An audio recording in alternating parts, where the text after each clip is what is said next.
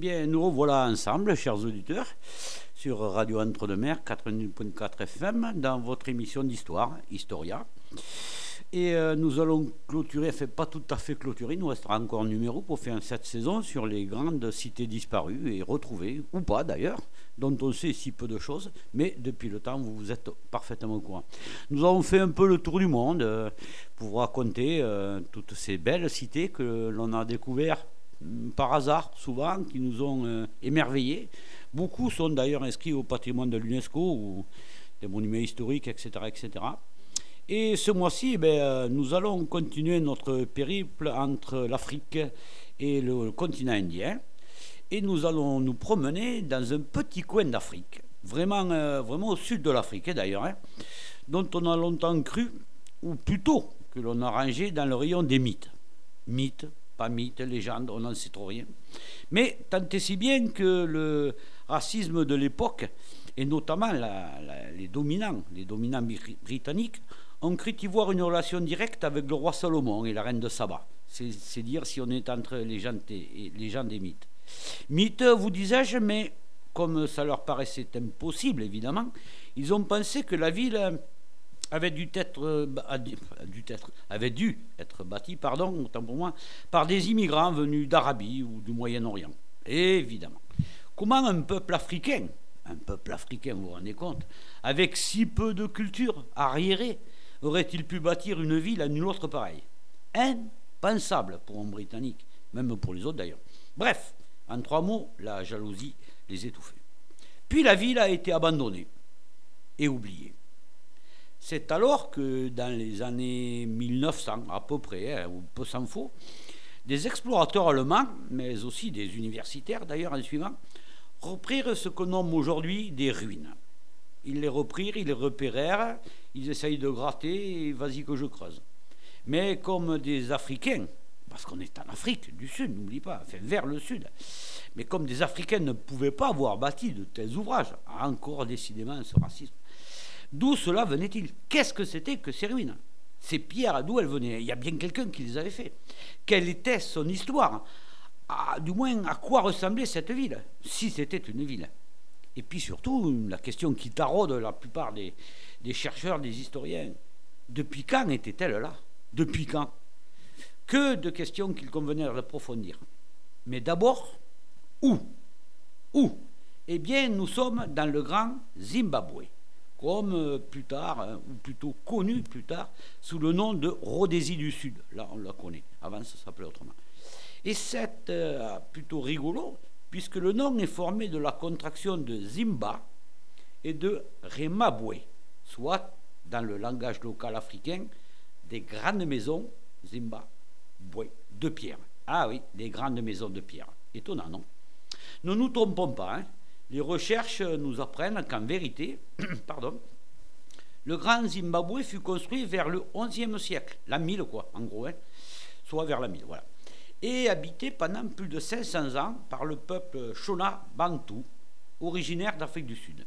Époustouflant, c'est vraiment époustouflant. Ce mot a d'abord été utilisé euh, Zimbabwe, pour désigner les, les, maisons des chefs ou des dignitaires bantous. Mais peu à peu, il vint à désigner l'ensemble des maisons. Autrement dit, si vous préférez, la ville entière.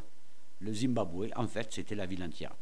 Mais c'est où le Zimbabwe? Où? La Rhodésie du Sud Bon, les, amoureux d'Historia connaissent bien ce magazine. Hein. Je sais qu'ils sont très érudits, mais tout de même, certains qui apprennent à nous connaître, je vais les aider. Bien, à peu près en face de, si on regarde l'Afrique, en face de Madagascar, l'est de l'Afrique, l'océan Indien, Madagascar, nous trouvons juste en face le Mozambique. Le Mozambique, juste en face. Hein. Et juste derrière le Mozambique, dans les terres, le Zimbabwe. Le grand Zimbabwe se situe, lui, à environ 300-320 km de la capitale, Harare, à 30 km de Morvingo. Cette ville était donc la capitale d'un royaume, le royaume du même nom, qui couvrait à peu près la majeure partie du pays actuel, hein, plus quelques pays voisins. Euh, quelques. C'est en du fleuve Zambèze au fleuve Limpopo au sud, entre les deux. Vous voyez, nous sommes dans l'Afrique quand même assez profonde. Hein. Euh, aux alentours euh, du Moyen Âge, chez nous, non, Moyen Âge primitif quand même. Hein. Il fallait quand même aller le chercher, c'était quand même pas évident. Hein. Bon.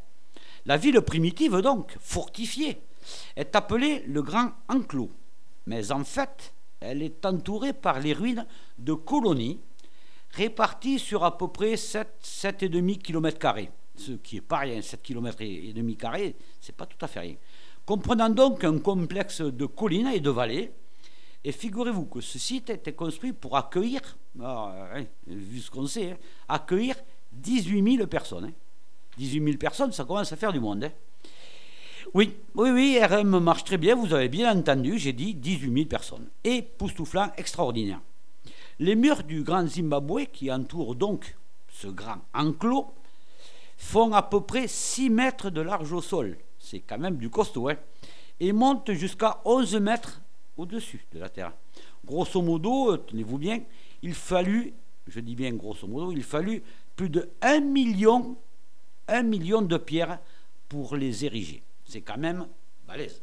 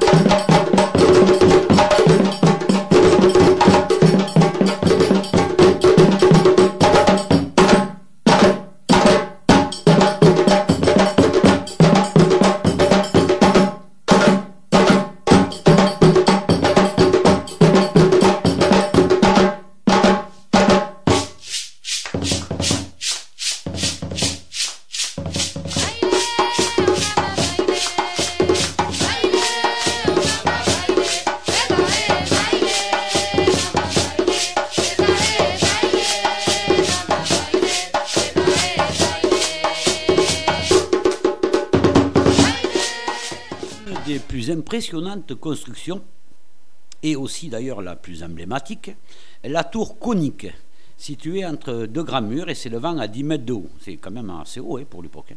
Si emblématique d'ailleurs qu'elle figurait sur les pièces et les billets du temps du président Emerson Manga, Mangawe, excusez-moi pour la prononciation, mais aussi euh, sur le logo du parti ZANU.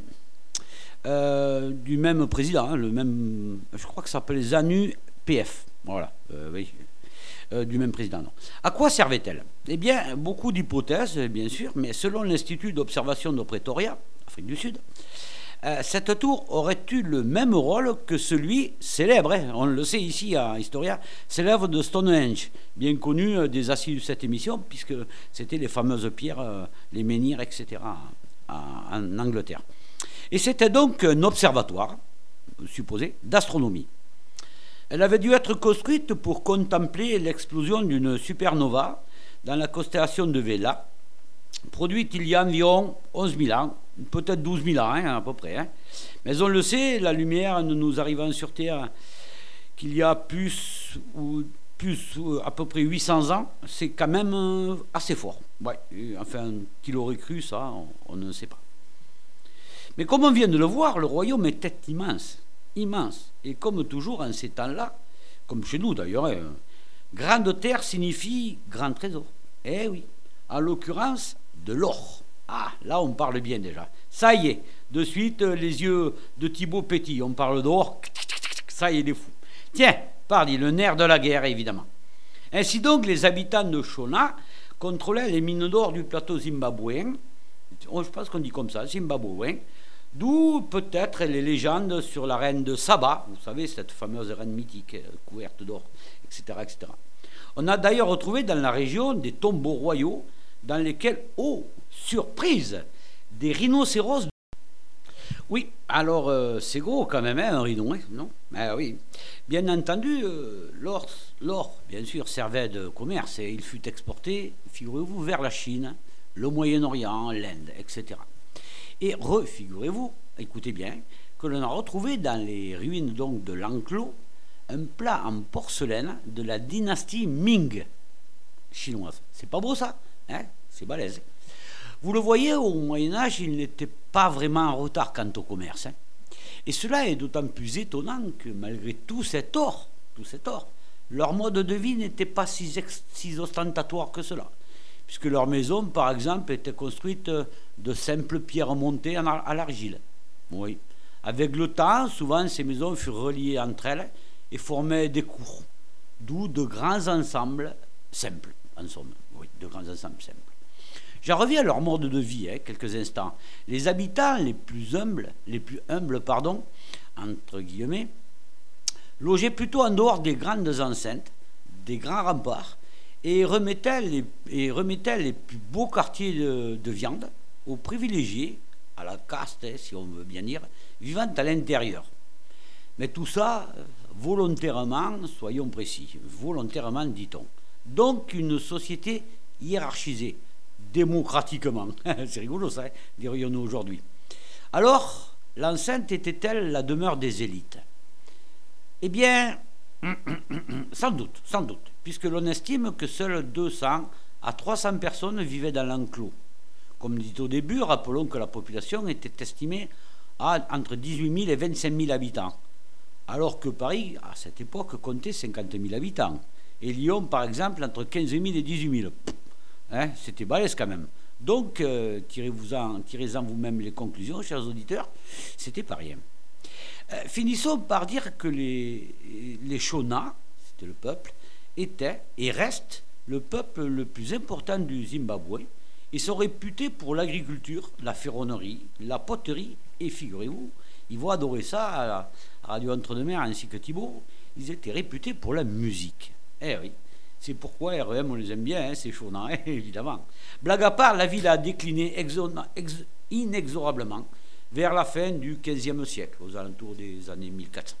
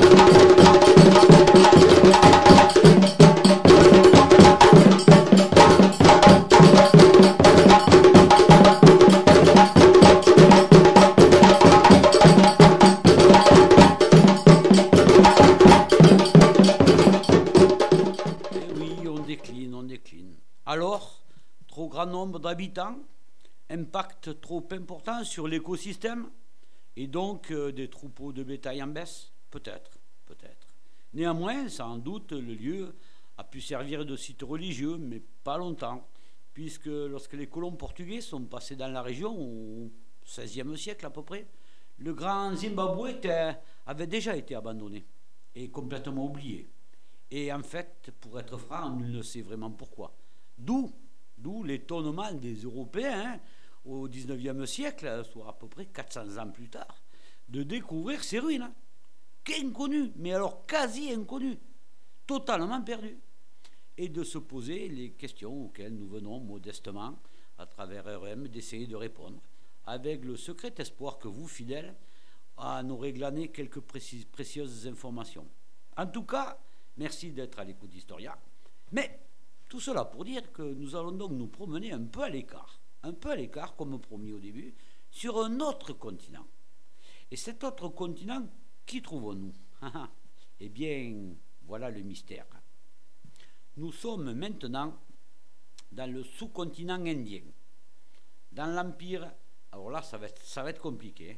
dans l'empire Vijayamagara, aux alentours de l'époque où naquit Jésus-Christ, il y a 2000 ans, hein.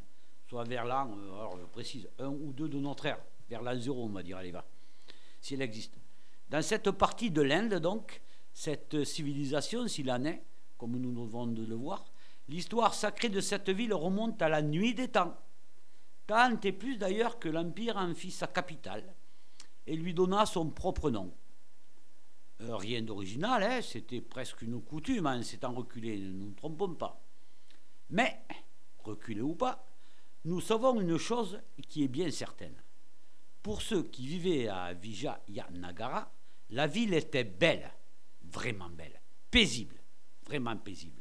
La ville était riche, charmante et influente.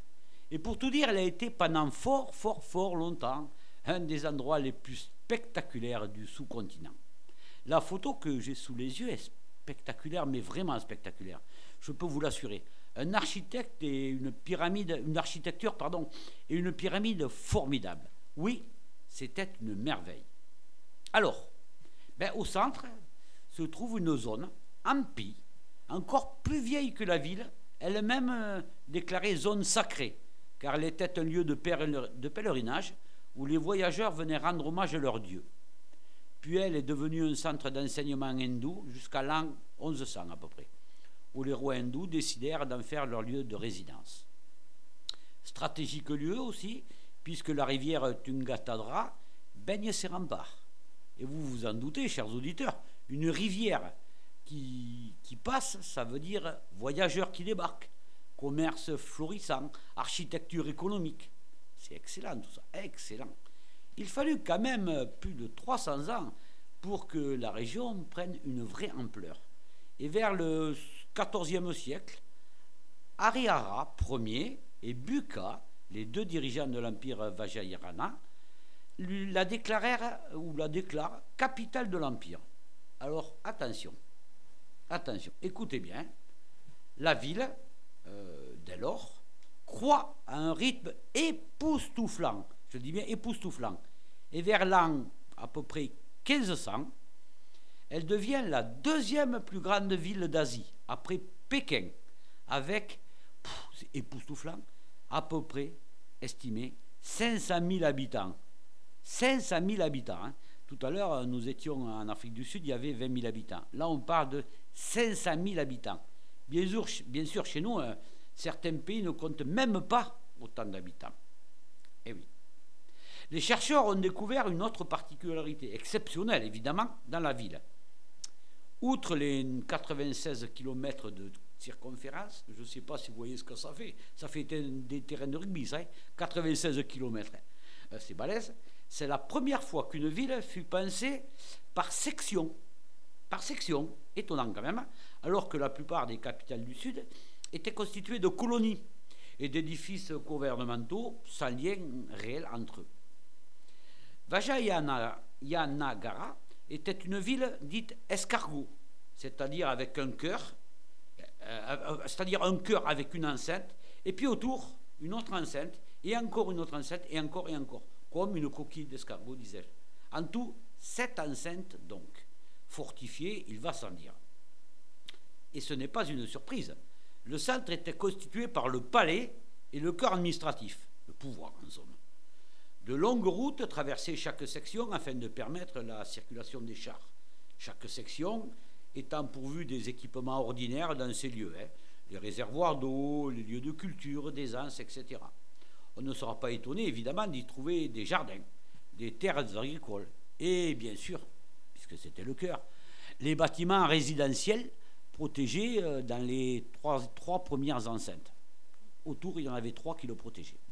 Le vrai centre commercial, on parle du centre commercial de la ville, se situait ensuite, soit entre les troisième et septième enceintes. On a dit qu'il y avait, sept murs. Et vous le redevinez, c'était, comment dire, le, centre névralgique en quelque sorte, puisqu'il y avait une multitude de magasins, des bazars, des marchés, enfin bref, tout ce qui était commercial, qui faisait la réputation de la ville auprès des voyageurs, et surtout des marchands du monde entier, du monde entier. La légende raconte que l'on pouvait acheter des pierres précieuses à la douzaine, en pleine rue, comme ça. Alors c'est tout vous dire. Hein. Au-delà de la septième fortification, qui avait-il, me direz-vous, puisqu'il n'y en avait que sept Eh bien voilà, eh bien voilà, nous y sommes. Non, pas les bâtiments principaux, ni les plus riches, mais, eh oui, les plus importants, les plus importants de cette ville. Le palais royal, les temples et les structures du gouvernement. Là, fallait pas toucher. En somme, la tête de la ville, et donc de l'Empire, bien sûr. D'ailleurs, desservis de façon autonome par un aqueduc. Oui, oui, oui, ils avaient, figurez-vous, l'eau potable par un aqueduc euh, construit bien avant, bien avant la ville elle-même, vers l'an 800. Juste d'avance quand même. Hein. Sachez que Vijayanagara était une ville par laquelle, euh, pour laquelle l'éducation, la spiritualité et la philosophie rencontraient, euh, rencontraient une importance capitale si bien que les citoyens étaient encouragés à... Et oui, vous allez aimer ça. Les citoyens étaient encouragés à payer beaucoup d'impôts, ce qu'ils faisaient volontairement de bonne grâce. Et ça, c'est vrai, de bonne grâce. Ceci afin d'embellir et de développer la ville.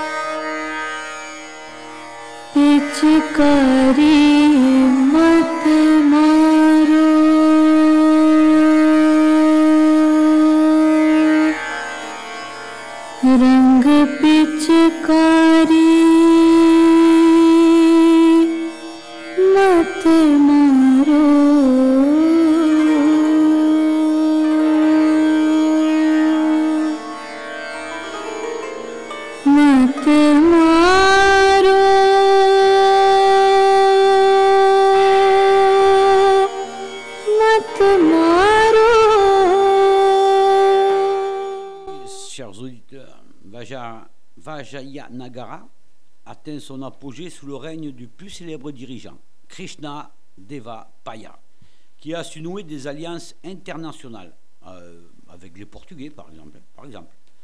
Son gouvernement était une sévérité absolue, avec la corruption d'un côté, et de l'autre, aidait généreusement les plus pauvres en leur fournissant de l'eau douce, des terres agricoles, en mettant et généralisant à tout l'Empire un ingénieur, un ingénieux système de location des terres l'ancêtre un peu de nos fermages. Ils avaient inventé quand même beaucoup de choses. Seulement, le temps passe, et à la mort de Krishna, bien connu quand même, l'Empire était en guerre contre un voisin, le sultan musulman Brahmani. Et en 1565, date assez précise, celui-ci bâtit à plateau couture l'Empire. Tous les dirigeants de Vijayanagara furent décapités, la ville pillée et brûlée pendant des mois. Et le peu de survivants, mais alors bien peu de survivants, choisirent la fuite, la fuite et l'oubli. Il faut attendre plus de 400 ans pour que la ville ne soit découverte par euh, le, alors, euh, je, cite, Archaeological Survey Office, qui a entrepris de restaurer les vestiges de la ville. Et croyez-le ou non, mais depuis, tous les archéologues du monde s'intéressent à Vijayanagara, si bien que le district indien de Hampi est maintenant inscrit au patrimoine mondial de l'UNESCO. Nous l'avons, c'est vrai, échappé belle, et il aurait été bien dommage pour l'humanité, et donc pour nous-mêmes, d'oublier un tel chef-d'œuvre. C'est tant mieux pour nous, surtout pour un empire qui ne demandait rien. Mais depuis tout à l'heure, et ce n'est pas un oubli, c'était bien volontaire, notre technicien me fait des gros yeux en me regardant, me parlant d'indien, tout ça. Vija, Vija Nagara. Mais qu'est-ce que ça voulait dire? Figurez-vous qu'en indien, Cela se traduit par la ville de la victoire. Voilà, chers auditeurs, nous allons retracer, retraverser la planète, aller humer l'air des cimes, voyons d'autres âmes, et régalons-nous devant les vestiges de notre dernière cité. Ce sera la toute dernière de ces numéros d'Historia. Peut-être, peut-être la plus belle, suivant certains, je ne sais pas. Mais l'une en tout cas des plus emblématiques et des plus connues de tout un chacun, c'est certain. Et pourtant, elle a été oubliée. Mais, hélas, chers auditeurs, pour ce mois-ci, c'est fini. Nous sommes très heureux d'avoir été euh, avec vous en votre présence. Merci au technicien euh, Thibault. Merci à Radio Entre-deux-Mers. Nous espérons quand même vous avoir un petit peu intéressé ou sinon informé. Et le mois prochain, je vous promets un, dernier numéro extraordinaire des, aventures ou des découvertes de ces cités perdues avec une des plus belles et toutes celles que, dont la plupart d'entre vous n'ont jamais entendu parler d'ailleurs, toutes petites, certaines complètement disparues, où on n'a presque rien. Chers auditeurs, euh, pour l'instant, c'est fini pour ce mois. Et euh, nous allons nous retrouver le mois prochain, le troisième vendredi du mois, à 14h, ou donc même lieu et même heure. Au revoir